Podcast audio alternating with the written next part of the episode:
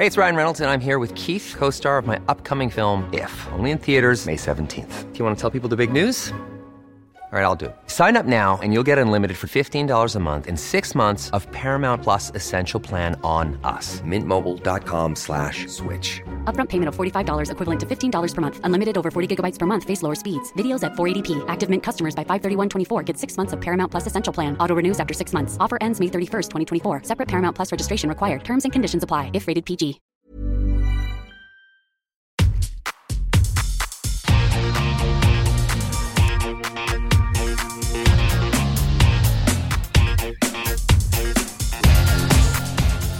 Hola, soy Cristina Mitre, periodista y autora del blog The Beauty Mail. Bienvenido a este nuevo episodio de mi podcast, un espacio semanal en el que entrevisto a grandes expertos de la salud y el bienestar para que aprendamos juntos a vivir mejor. La entrevista que estás a punto de escuchar forma parte de una nueva serie de divulgación sobre medicina estética en colaboración con Teoxan, laboratorio suizo especializado en la fabricación y diseño de un innovador gel de ácido hialurónico dinámico que logra unos resultados naturales. Gracias a Teoxan charlaremos con algunos de los mejores expertos en medicina estética sobre protocolos con ácido hialurónico, nuevas tendencias y resolveremos además las dudas más habituales acerca de los tratamientos más punteros del mercado. Para más información sobre los productos de Teoxan, consulta con tu médico estético. Bienvenidos a una nueva entrega de esta serie especial de medicina estética junto a Teoxan. Hoy charlaremos de Prejuvenation, que no es otra cosa que cuidar la piel y aplicar ciertos tratamientos estéticos de manera temprana para prevenir o ralentizar la aparición de los signos de envejecimiento. En directo desde Barcelona me acompaña la doctora Delia Vilá, especialista en medicina estética, regenerativa y antienvejecimiento. Doctora, bienvenida a este episodio especial del podcast. Hola, ¿qué tal?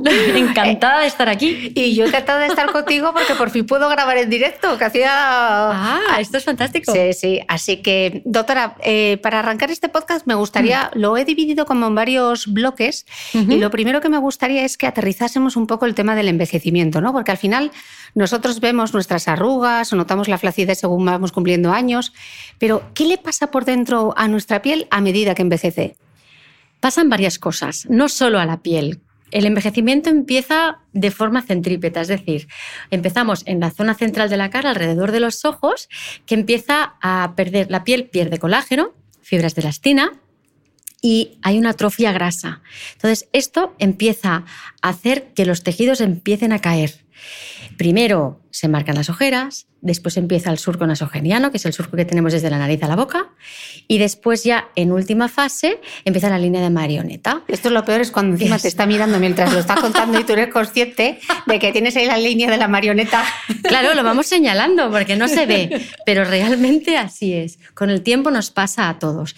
Y eso no es solamente por un envejecimiento de la piel que se va como atrofiando, sino que perdemos el tejido subcutáneo, que es la grasita que está debajo de la piel y entre el músculo.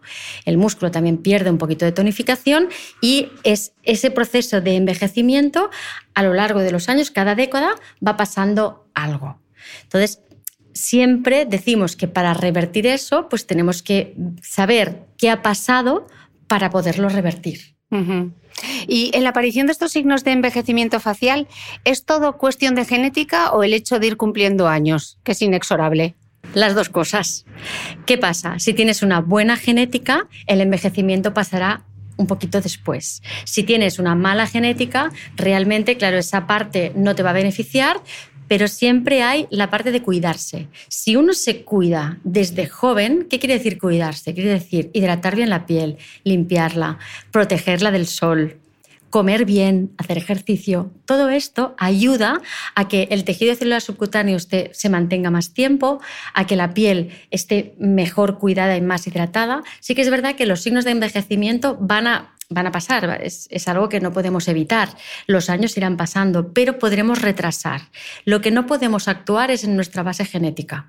Si mm, nosotros tenemos unos padres o hemos heredado una piel que se arruga enseguida, pues vamos a tener ese, ese hándicap, pero sí que si lo cuidamos podemos evitar o retrasar algo que genéticamente estamos predispuestos. Mm. Y en términos de envejecimiento, ¿envejecemos igual los hombres y las mujeres o lo hacemos de manera diferente? Diferente. ¿Por qué? Porque nuestras hormonas son diferentes. Entonces las mujeres, cuando vamos disminuyendo los estrógenos con la menopausia, es el hecatombe. Y dices, ¿qué ha pasado? ¿Qué está pasando? Todas las pacientes que vienen aquí dicen, es que esto no lo tenía. O sea, me he levantado esta mañana y estoy fatal. Dices, no, no es esta mañana, es que sencillamente llega un punto en que empiezas a verte cosas que no estaban. Y normalmente coincide en la época de perimenopausia, menopausia, porque disminuye el nivel hormonal y entonces empieza, empiezan a pasar, pues eh, se acelera un poquito el proceso de, envejecimiento. El hombre, al mantener un poco más de tiempo sus niveles hormonales, pues el envejecimiento es un poco más lento, pero también ocurre entonces, el envejecimiento ocurre siempre. El hombre, sí, sobre todo si se cuida, puede mantenerlo mucho mejor que la mujer. Mm. Hablabas antes de esas líneas de marioneta, de esas primeras arrugas, de las famosas patas de gallo. ¿A qué edad en concreto empiezan a aparecer esos primeros signos? No hay una edad. Aquí podemos tener chicas muy jovencitas, quiere decir con veintipocos, que ya pueden empezar a tener patitas de gallo porque, porque, tienen unas, porque expresan mucho, entonces hacen mucho gesto de expresión y cuando ríen mucho, etc. Si tienen una mala calidad cutánea, empiezan a marcarlas y hay mujeres de 40 que empiezan a tener los primeros signos, las primeras patitas de gallo o un poco de surco. Ahí es donde influye la parte genética que ves que una, chica de 40 a lo mejor empieza a tener los primeros signos y luego te viene la siguiente paciente que tiene 20 y pocos y dices, ostras, pues para tener 20 y pocos ya empieza a marcarse un poquitín. Y hablando ya de medicina estética, los tratamientos que se ofrecen en medicina estética, como pueden ser los rellenos, por ejemplo, ¿son meramente estéticos o tienen también un efecto preventivo de todos esos signos de envejecimiento que... Tienen un efecto preventivo para mí. ¿Por qué? Porque aquí todavía estamos empezando a tener la cultura de cuidarse desde joven, pero hasta ahora todavía pasa mucho que es cuando tengo el problema voy a buscar la solución. ¿De acuerdo?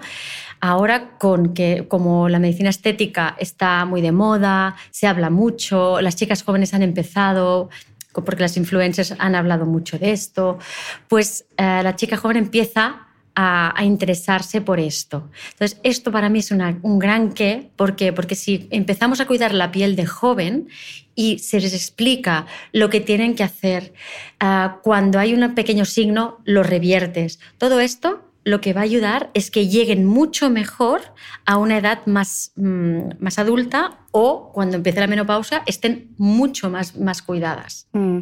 Voy a hacer un poco de abogado del diablo, pero seguro que al otro lado del micrófono está pensando, pero qué locura, ¿cómo van a empezar a infiltrarse con 25 años? ¿Qué necesidad? A ver, ¿qué necesidad? Muchas veces no hace falta empezar a infiltrarse a los 25 años. Cada caso es único. Entonces, hay que ver esa paciente qué hábitos tiene, qué es lo que está qué hábitos de limpieza cutánea, por ejemplo, qué utiliza de cosméticos, cómo expresa.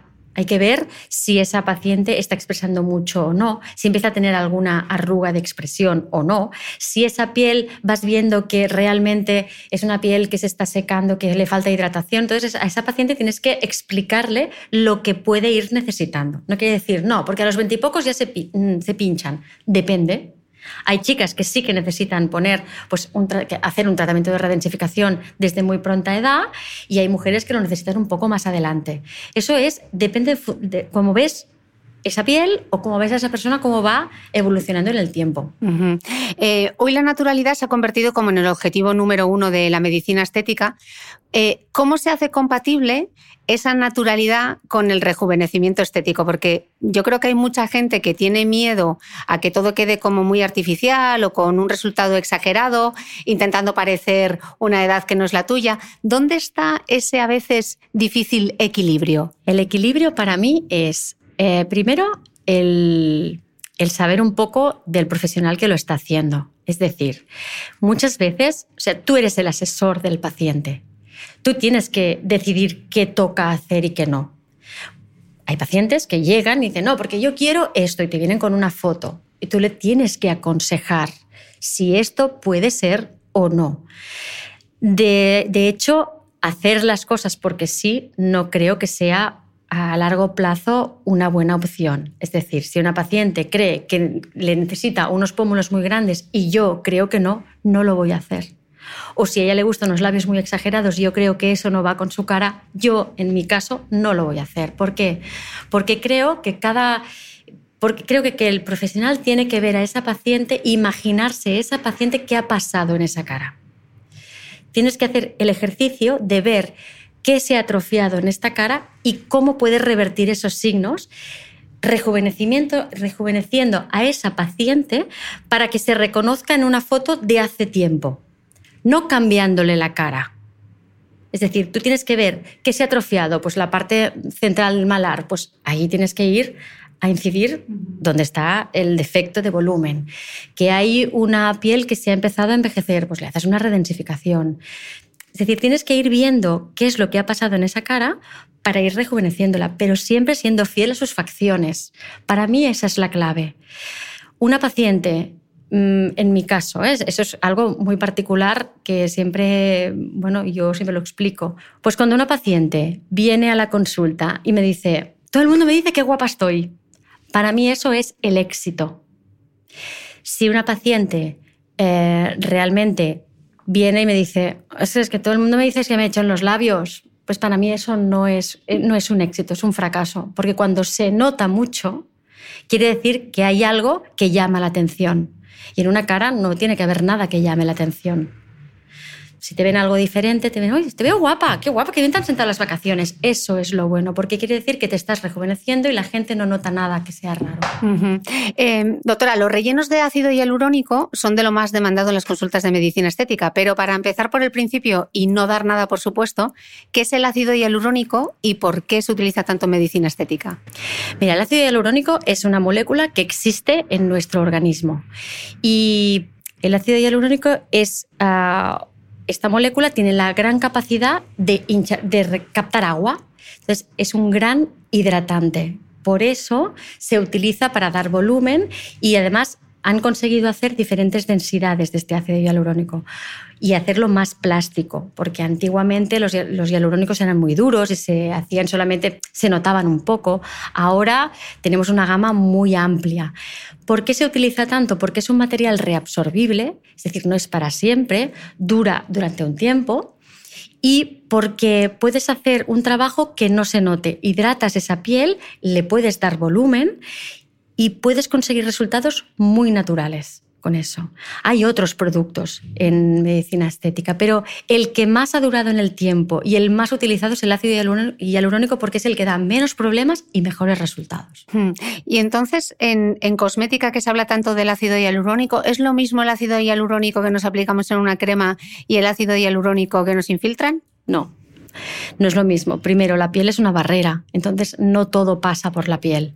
Nosotros lo que hacemos es infiltrar dentro de, o del tejido subcutáneo o en dermis, infiltramos estas moléculas. Eso sí que realmente pasa la barrera porque las estás, las estás poniendo con una aguja, estás, haciendo, estás rompiendo la barrera de la piel. Las, eh, ahora las cremas cada vez tienen unos vehículos mejores para pasar, pero la molécula de ácido hialurónico es difícil que pase con una crema y que te haga el mismo resultado que puedes hacer con una redensificación o con una hidratación con hialurónico. Mm. Doctora, mencionas muchos términos como redensificación, hidratación, eh, dar volumen. Entonces parece que los rellenos consiguen prevenir, eliminar arrugas, dar firmeza, hidratar, redesinficar. Mm, pero ¿qué significa exactamente? Porque parece que dar volumen no es lo mismo que redensificar, que hidratar, es un poco lioso. Sí, es, a ver, tienes que conocer un poco el, las terminologías, yo quizá la utilizo así porque para mí es lo habitual. Dar volumen, ¿qué quiere decir? Una parte que se ha atrofiado o ha perdido ese volumen, pues lo podemos dar con un hialurónico más denso. Es decir, nosotros tenemos varios tipos. Podríamos decir tres. Uno que es muy finito, otro que es medio, sería como una consistencia más como un gel, y el otro que es un poco más duro. ¿Qué quiere decir? Que depende de la capa que queramos, donde queramos llegar, tenemos que poner un tipo u otro. Si queremos dar volumen, tenemos que hacer que utilizar un hialurónico que sea más denso. ¿Para qué? Para que protuya más y se tiene que poner más hondo. ¿Dónde? Pues pegadito al hueso, Cuanto más hondo, mejor, para que no se pueda ver ópticamente desde fuera. Cuando es un hialurónico medio, una densidad entre más líquida y tan densa, es uno medio, podemos utilizarlo para unas arruguitas que sean un poco más profundas, por ejemplo, un surco, una línea de marioneta, ¿de acuerdo? O para dar un poco de volumen en una zona donde no tenga tanta necesidad de proyección. Y tenemos el hialurónico más finito para hacer pequeñas arruguitas o para, darle una, para dar estructura, por ejemplo, cuando queremos hacer una redensificación. ¿Qué es una redensificación? Es volver a darle la textura, la densidad y ¿Sabes cuando te coges la piel, que ese pellizquito con la gente joven que coges el pellizquito y está como jugosito? eso, es, eso está muy bien. Pero claro, a partir de los 40 eso ya no pasa. Está la piel más deshidratada, el pellizquito ya parece que no está engordito. Pues para volver a darle ese aspecto tenemos que redensificar. Tenemos que poner sustancias que den a lo que necesita la piel para generar colágeno nuevo. A partir de los 35 todos los pacientes dejan de formar colágeno, no formas tanto colágeno. Entonces necesitas primero un aporte externo y luego alguna sustancia que nos dé, que nos que ayude a nuestro organismo a formar colágeno nuevo. El colágeno no se forma porque sí. Es decir, nosotros si le decimos a nuestra piel, va, forma colágeno, no lo va a hacer. ¿Por qué? Porque tenemos que hacerle una lesión primero. Es decir, nosotros cuando ponemos el ácido hialurónico, lo hacemos con una agujita o con una cánula. Esa lesión que provoca esa cánula hace que nuestro cerebro diga, uy, ahí hay una herida, voy a ver qué pasa y envía células que van a regenerar esa zona. Si además en esa zona donde el cerebro ha dicho aquí ha pasado algo, voy a inflamar, esas células inflamatorias me están diciendo que ha pasado algo. Entonces, si nosotros hemos dejado allí todo lo necesario para que estas células formen colágeno nuevo, lo tendrán muy fácil. Tenemos el material para hacer pues, esa pared nueva, ¿no? Entonces, eso es lo que es la redensificación, dejar el material que tus células necesitan para formar colágeno nuevo. Hay diferentes técnicas, ponemos solamente, depende de la edad que tengas, si solamente necesitas redensificar un poco o hidratar esa piel, ponemos una cosa. Si además queremos crear una estructura, pues podemos poner unos pilares de hialurónico muy finito para hacer un efecto lifting y además poner esa sustancia que redensifica la piel para que se forme el colágeno nuevo y la piel y la persona tenga un efecto flash y un efecto flash duradero, no de voy a hacerme unas vitaminas una, a una boda y ya está. No, lo que nosotros queremos es que esa piel se quede así. No que esté muy mona un fin de semana y luego se me vaya todo. No, yo les explico a las pacientes, a ver, no vamos a hacer una cosa y luego ya no nos haremos nunca más nada. Hay que hacer un plan de tratamiento porque tú quieres verte guapa ahora, pero dentro de un mes también, y dentro de tres, y dentro de seis, me quiero ver guapa siempre. Ok. Em, estábamos hablando antes de cómo se ponían los rellenos, que a veces se trabaja a un plano mucho más profundo, a veces son las arruguitas eh, más superficiales y dependiendo de eso utilizamos un ácido hialurónico u otro. ¿Quién puede poner al final los rellenos? un médico que esté formado para esto. Entonces, normalmente la, la formación es haces medicina, la medicina estética no está arreglada como tal, no es una especialidad MIR, pero la formación, hay unos, unos másters que, el, médico hace, este, tienes que tener esta titulación, luego te convalidas en el colegio de médicos para hacer la, la capacitación conforme te has formado para hacer esto y una práctica amplia. ¿Por qué? Porque no es lo mismo cuando un paciente tiene un problema, viene al médico y le salvas, entre otras. O sea, parece que te está súper agradecido porque tenía un problema, pues no sé, le dolía mucho la pierna o tenía un, un problema en el, en el hígado, una apendicitis, lo que sea, y tú le ayudas. Pero un paciente que viene por medicina estética normalmente no es alguien que tenga un problema de salud, es alguien que quiere verse mejor o que tiene un defecto estético, con lo cual no es tan paciente, sino que es más cliente. Es una visión un poco diferente. Y eso tienes que aprenderlo. Tienes que aprender a cómo tratar a este paciente, qué hacer y, qué, y no hacer todo a cualquier persona. ¿Por qué? Porque hay personas que te piden cosas que no se deben hacer. Y pienso que es muy importante decir que no también. Mm, totalmente. Eh, sobre todo cuando la gente va, llega, ¿no? Un poco como la peluquería. Hazme el corte de Meg Ryan. Ya, pues que igual no tienes las facciones de Meg Ryan, ¿no? Exactamente. bueno, yo me he encontrado personas que vienen con foto de un famoso. No quiero que me pongas esto. Digo, bueno, a ver, esta persona es monísima, pero es esta estructura. Y tú eres monísima, pero con otra estructura. Entonces vamos a, a sacar partido de tu belleza. Porque esta es otra belleza diferente. Mm. Cada uno es diferente. Y eso sí que es peligroso, porque eso sí que pasa. ¿eh? Mm. Aterrizando un poco cómo es el tratamiento, doctora, ¿cuánto tarda el procedimiento? ¿Qué tipo de procedimiento? Depende. Mm, infiltraciones de ácido hialurónico, claro, me imagino que si lo que quieres es dar volumen, tardará mucho más que si lo que quieres son el surco nasogeniano. Mira, normalmente un tratamiento pues, se puede hacer entre media hora y una hora, depende del tipo de tratamiento. Nosotros ponemos siempre un poquito de anestesia tópica para que el paciente esté más confortable, haya un poco de vasoconstricción, que quiere decir que los vasos sean más pequeñitos y tengas menos posibilidad de hacer moradito. Ponemos frío local. Todo esto, ¿por qué? Porque yo soy una miedosa con las agujas para mí, cuando van dirigidas a mí. Es decir, yo mm, soy muy mala paciente cuando me toca a mí, con lo que a los demás les hago todo lo que me gusta que me hagan a mí para que no duela, para que no tengas moraditos, para que no lo pases mal. ¿Por qué? Porque si una paciente lo pasa mal, no se lo dice a las amigas que vengan. Tienes que intentar que sea lo más confortable posible mm. y no, no dejas de utilizar o agujitas o cánulas. Entonces, claro, esto retrasa un poco el tratamiento, porque claro, de hecho, si tú vas a, vas a saco a hacer un relleno, lo puedes hacer en 10 minutos, pero tampoco es eso. Yo pienso que tienes que hacerlo poquito a poco, que la paciente esté confortable, que no sea doloroso. Mm. Hablabas antes de para dar volumen, por ejemplo, se puede trabajar a planos muy profundos, incluso muy cerca del hueso, y a mí eso me suena como a doloroso y como a recuperación. Pues no, no es doloroso, porque lo que duele realmente es pasar la barrera cutánea, porque la sensibilidad normalmente está, es mucho mayor en la piel, que es donde tenemos que tener los receptores que, que marcan dolor, y cuanto más en el tejido subcutáneo normalmente, normalmente no duele. Cuando tocas hueso o, o, rozas o pasas al lado de un nervio puede ser que notes alguna molestia, pero no duele tanto. Hay muchas veces que piensas, claro, yo no dejo ver normalmente o la cánula o la aguja porque es desagradable ver eso, pero no duele. Así como la paciente piensa que sí, no duele tanto. Molesta un poco, pero solamente el pinchacito de pasar como un análisis. ¿Un análisis duele? No.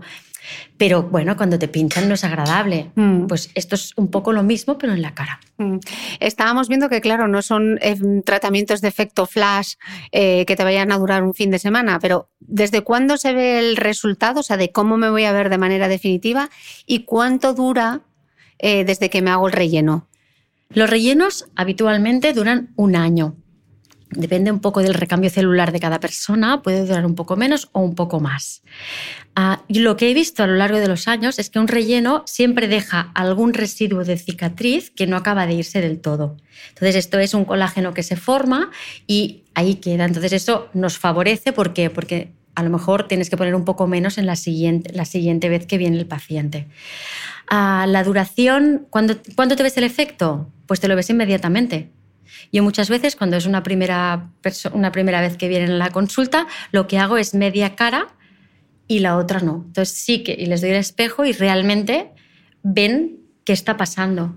Siempre les digo, esto va a ir mejorando. ¿Por qué? Porque el ácido hialurónico va a captar agua y cuando capte agua se va a hidratar, se va a hinchar y todavía va a estar más bonito. Claro, cuando hablamos de, inyecciones, pensamos en el Botox que paraliza la cara, eh, paraliza ese músculo y ese gesto. ¿El hialurónico afecta los gestos de la cara? Muchas veces utilizamos el hialurónico para infiltrarlo debajo de algún ligamento o en un músculo. ¿Para qué? Para darle un poco de peso y que ese músculo no pueda moverse tanto.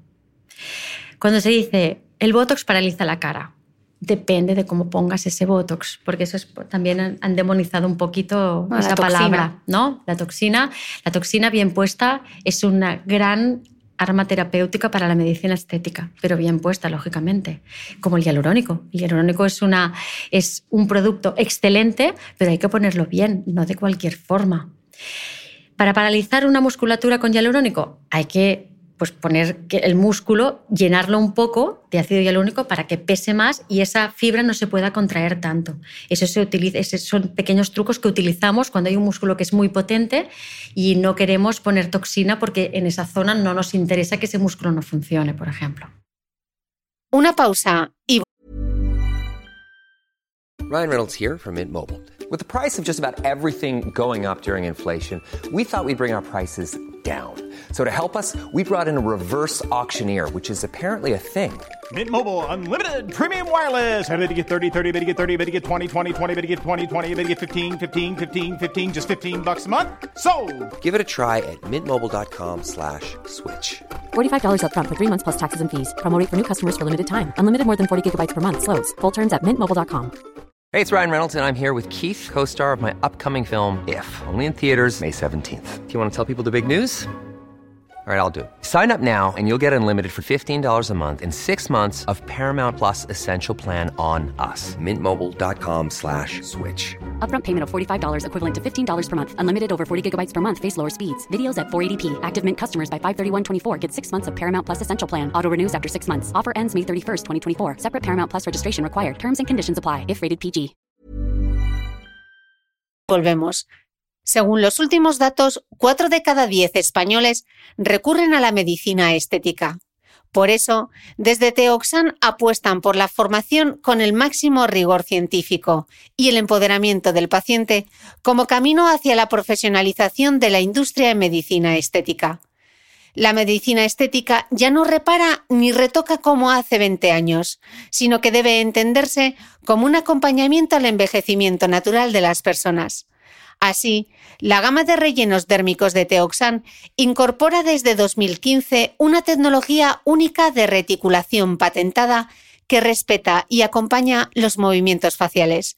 Si estás interesado en tratamientos de medicina estética, no olvides consultar siempre con un profesional médico estético cualificado.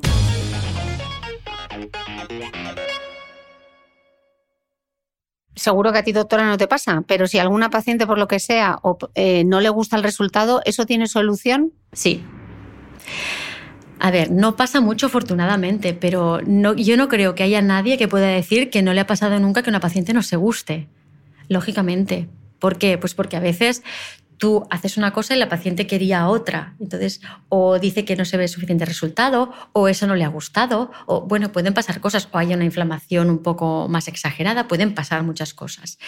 Casi siempre tiene solución, yo diría que siempre, sobre todo si utilizas materiales reabsorbibles como el hialurónico.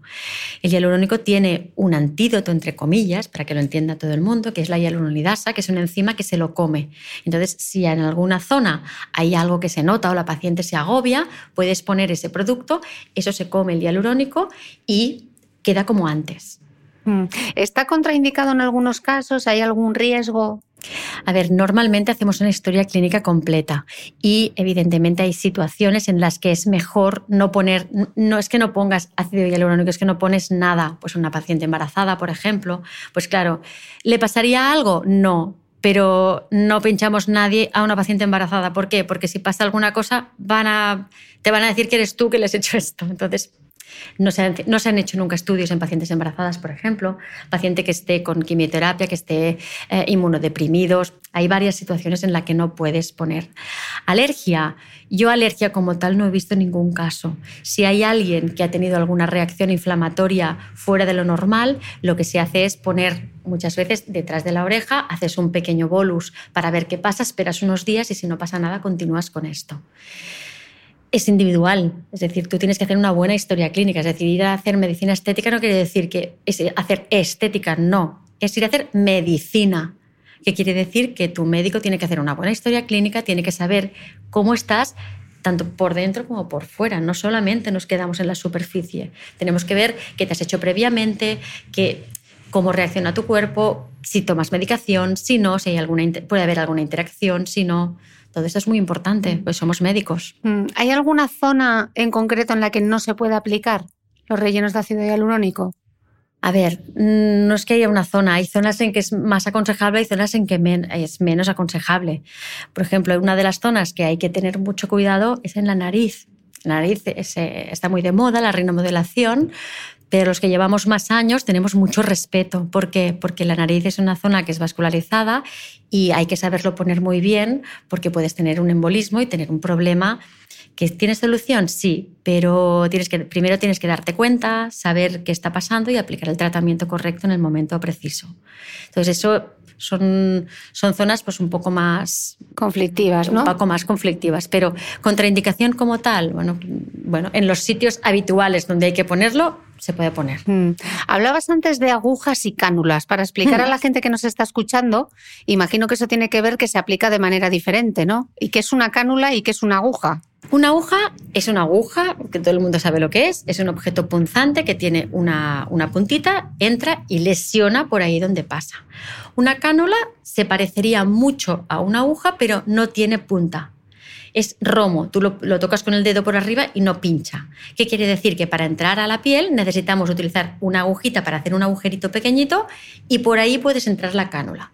Es menos traumática. A mí me gusta mucho usar, lleva mucha cirugía y entonces a mí me gusta mucho utilizar la cánula porque es menos traumática que una aguja, puedes esquivar mejor los vasos sanguíneos y te da un buen control para dejar el hialurónico en, cuando necesitas tratar debajo de un ligamentito o cuando necesitas tratar alguna zona un poquito más amplia. A mí me mm. gusta mucho la cánula.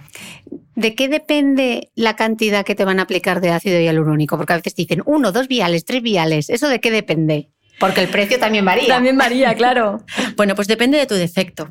Es decir, cuanto más volumen necesites o más cosas quiera la paciente arreglar, más hialurónico necesitaremos. ¿De acuerdo? Entonces, pues depende también un poquito de la escuela donde te hayas formado. Para mí es importante el menos es más, es decir, ah, poner mm, poca cantidad y si eso ya vamos incrementando, y hay otras escuelas que ponen mucha cantidad de golpe, ¿no? Entonces, bueno, a mí me gusta un poco ah, ponerlos en los puntos necesarios para tener un buen resultado sin tener mucha cantidad de producto. Esto a lo mejor al laboratorio no le gusta mucho, pero yo tengo que ser sincera con lo que realmente yo creo. doctora, de todas las opciones de rellenos con ácido hialurónico que hay, eh, ¿cuáles son las más demandadas en términos de tratamiento? ¿Qué es lo que más pide la gente?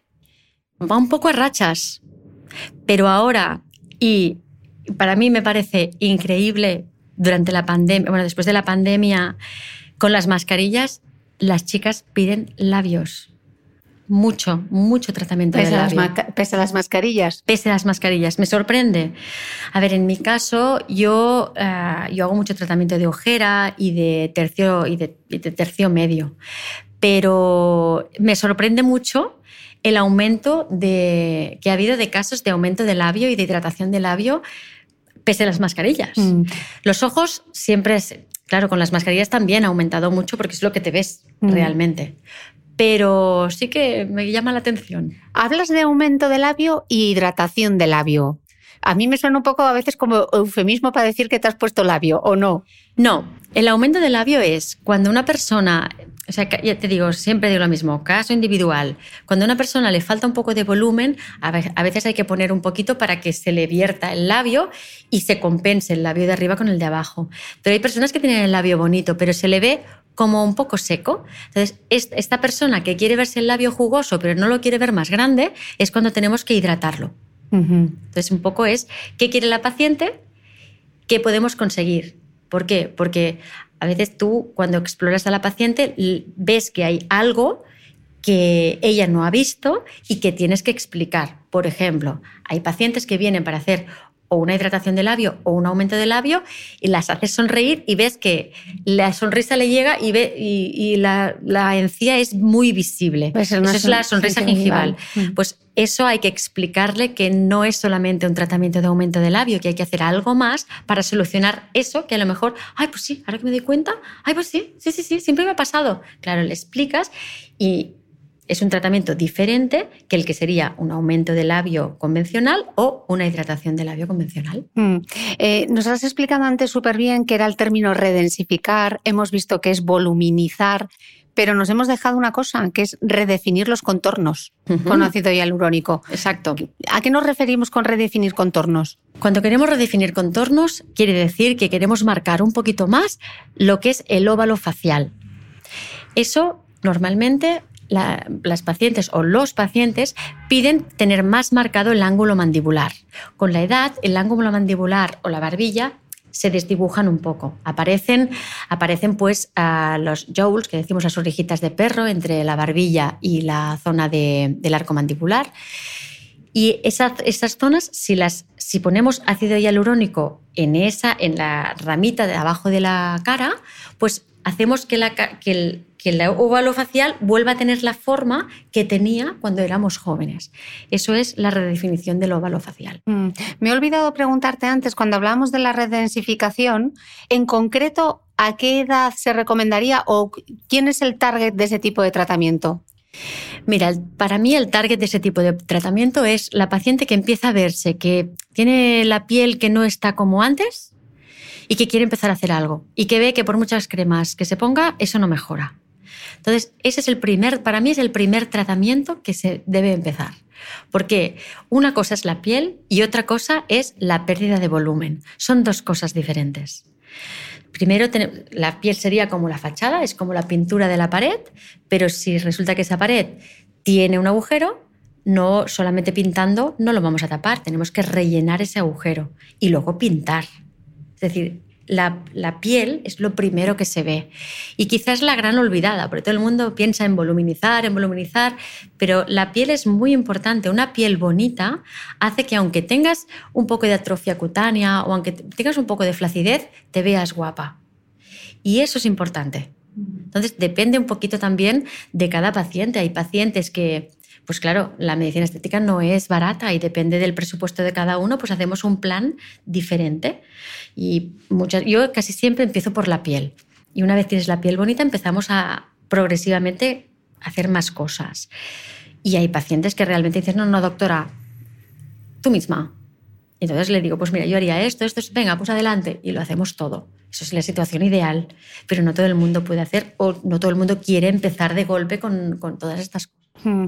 Yo he leído que hay un tratamiento full face con inyectables de ácido hialurónico, que suena como, como titular de prensa. ¿Qué es esto?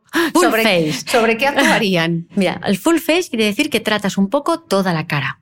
Pero suena un poco a redensificación, ¿no? No, full face quiere decir, tratamos toda la cara, rejuvenecemos toda la cara. ¿Cómo? Pues vemos lo que ha pasado en esa cara y volvemos un poco a recolocar los volúmenes, redefinir los ángulos mandibulares, aumentamos el labio o lo hidratamos, ponemos un poco todo en su sitio. Por eso le llamamos un full face. Es decir, hacemos en todo lo que le puede molestar a la paciente, lo hacemos de golpe. Eso sería el full face. Los signos de edad nos los estabas contando al principio y yo me estaba mirando a mí misma eh, eh, mentalmente. Has mencionado las arruguitas del código de barras, las del surco nasogeniano, las líneas de marioneta. Em, cuando hablamos de rejuvenecimiento de la zona peribucal, ¿nos referimos solo a esa zona, esa zona en concreto o hay algo más? La zona peribucal no solamente es el labio y las arrugas eh, peribucales.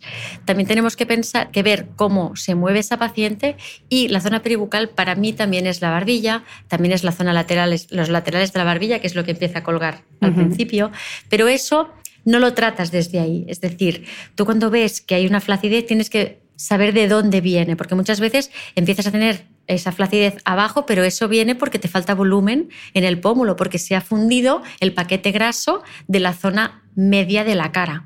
Entonces, eso se traduce en que cae por gravedad, queda en la zona inferior. Tú ves la zona inferior, pero tienes que explicar que eso no viene de ahí, sino que viene de arriba. Como se ha vaciado, cae. O sea, que yo puedo venir a rellenarme la arruga del surco nasogeniano y resulta que lo que me termina rellenando es el eh, pómulo. Es el pómulo. Exacto. Exacto, puede pasar, pero siempre lo explico. Mm. Hablabas antes que pese a que mm, eh, después de la pandemia lo que más ha crecido es el tratamiento de los labios, el rejuvenecimiento de la mirada también es importante, ¿no? Mucho. Mucho. Además, es a mí es una zona que me apasiona porque el ojo es lo primero que envejece. Y lo primero que, que vienen, que el primer signo que notas es tengo cara de cansada esa cara de cansada es muy típica de los primeros signos que aparecen. Eso y las patitas de gallo, la arruguita entre las cejas. Esto es lo de las cosas, las primeras cosas que empiezan a molestar. Y la cara de cansada, porque muchas decimos, tengo cara de cansada, pero tampoco sabrías definir muy bien. Mm. Normalmente hay las ojeras hacen cansada. Hay gente que tiene ojeras desde muy jovencita Y eso ya es genético, pero muchas veces la parte de la ojera se va atrofiando pues a partir de los 35, 40. Y esa es la zona que, si rejuveneces un poco esa zona, mm, mejoras mucho. Cuando los ojos se te ven bien y no te ves cansada, mejoras mucho y también es una buena forma de empezar a hacer algo. Mm. Pero entiendo que no todas las ojeras se tratarán iguales, ¿no? Porque las que estén hiperpigmentadas, por ejemplo. Exacto. Y a mí me gusta mucho el tratamiento combinado.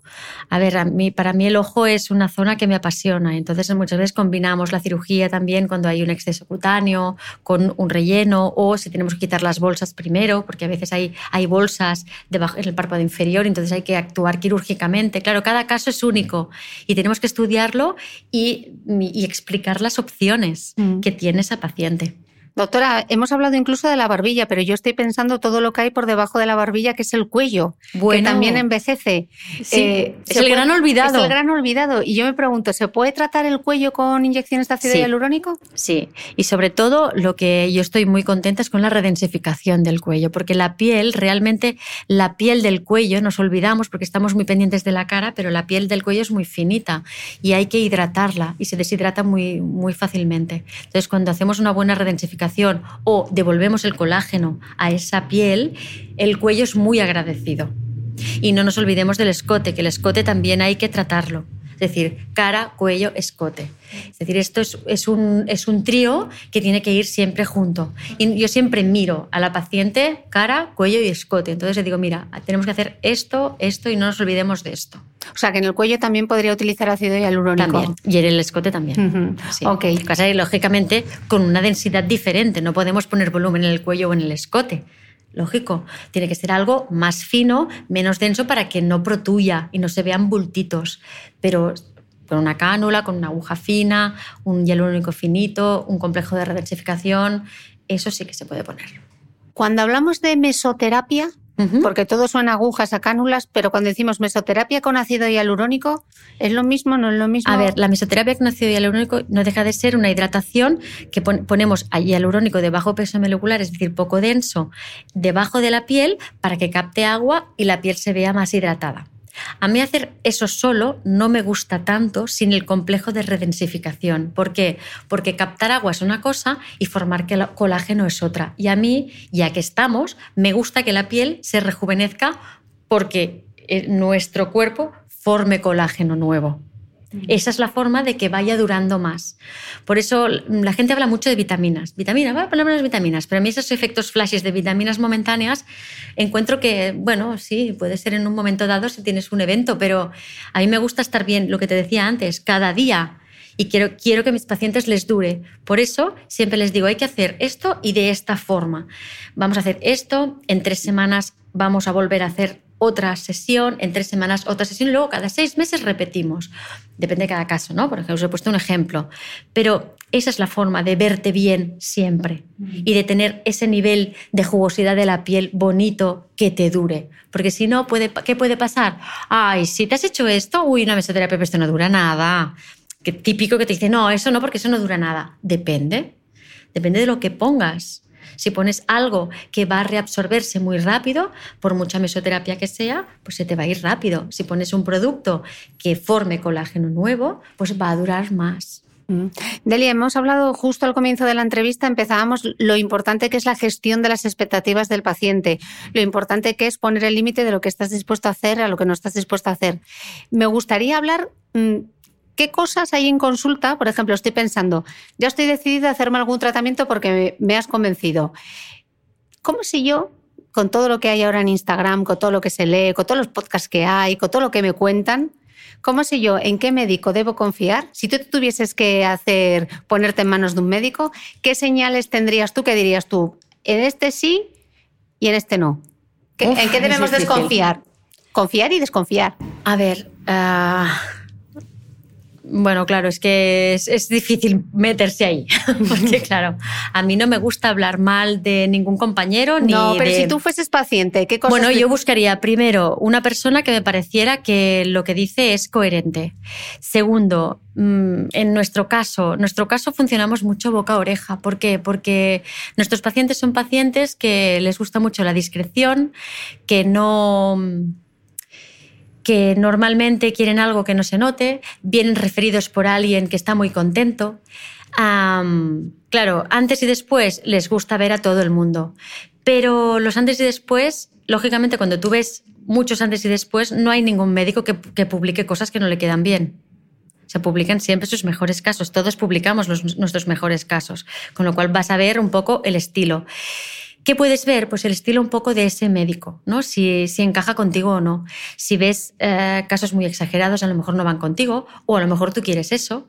Si ves casos, pues a lo mejor dices, ay, pues mira, esta persona mm, pues parece que hace cosas naturales. Pues un poquito ver eh, las referencias que hay, Claro, es, es, difícil, sí que es mm. verdad que es difícil, pero sobre todo saber que es un, es un profesional que lleva tiempo haciendo este trabajo y que está bien formado. Mm, hablabas antes justo de lo importante que es hacer una buena historia clínica, porque al final sois médicos, o sea que eso ya nos debe dar que el médico esté, no esté 10 minutos, porque podría pincharnos en 10 minutos, sino que se dedique tiempo a hacernos esa historia médica.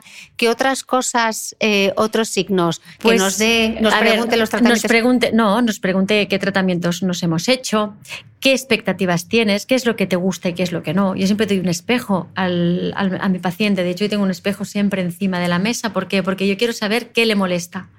Porque a veces lo que le molesta al paciente y lo que tiene es, y lo que necesita es diferente. Tienes que hacer un, alguien que te explique las cosas con, con, sentido común, con lógica, porque siempre tiene, las cosas que funcionan son lógicas si tu cara se ha caído y la tenemos que recoger, la tenemos que recoger de donde se ha caído, no poner más peso donde tienes lo caído. son cosas un poco de lógica, pero que vas viendo con los años.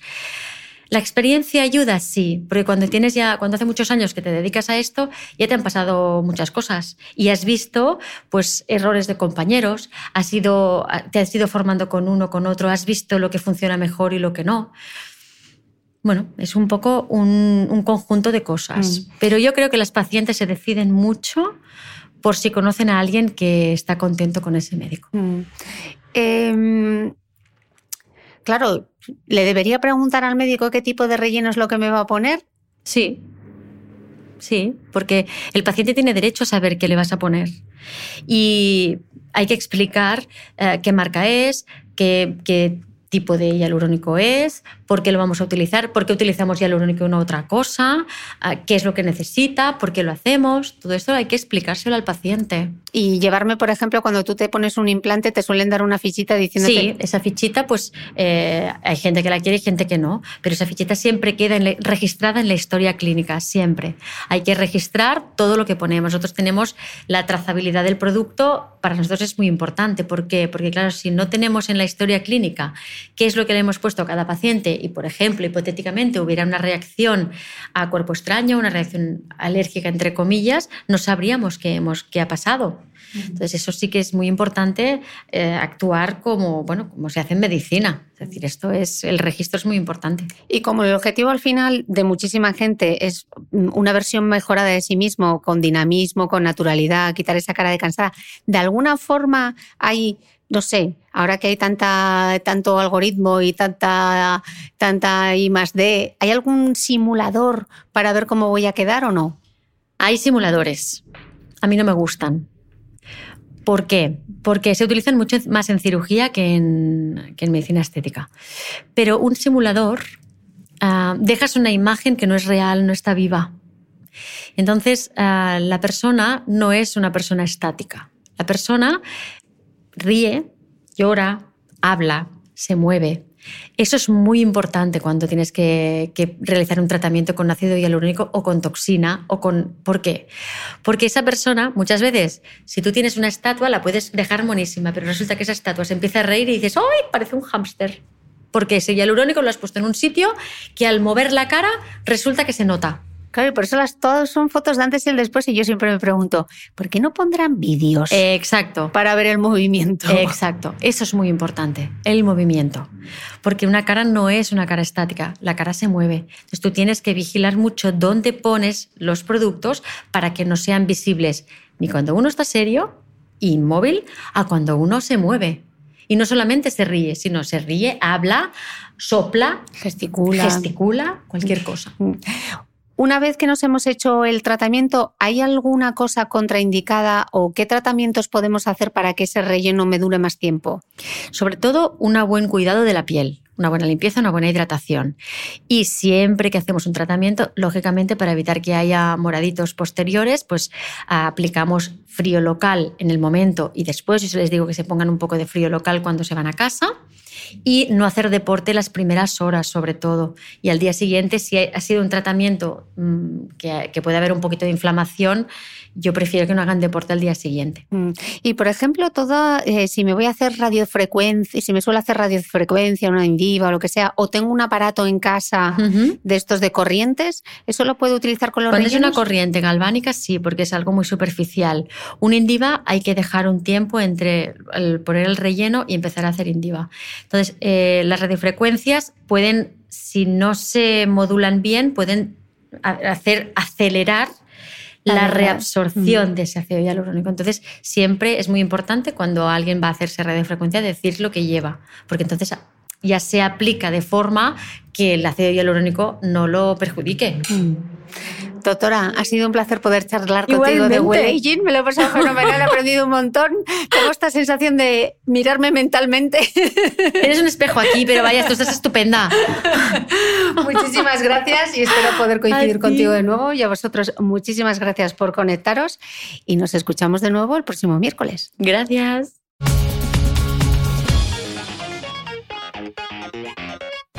No olvides que todas las notas de este capítulo están en mi blog de beautymail.es. Además, si no quieres perderte ninguna entrevista, suscríbete al podcast de Cristina Mitre en tu reproductor de podcast habitual. Y un último favor, si me escuchas en Apple Podcast, regálame unas estrellas y déjame una reseña, porque así ayudas a que este podcast siga creciendo. Muchas gracias y nos escuchamos de nuevo el próximo domingo.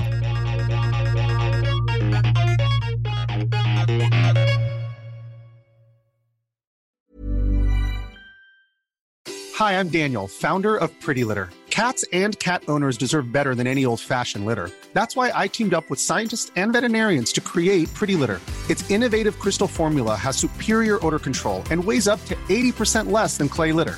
Pretty Litter even monitors health by changing colors to help detect early signs of potential illness. It's the world's smartest kitty litter.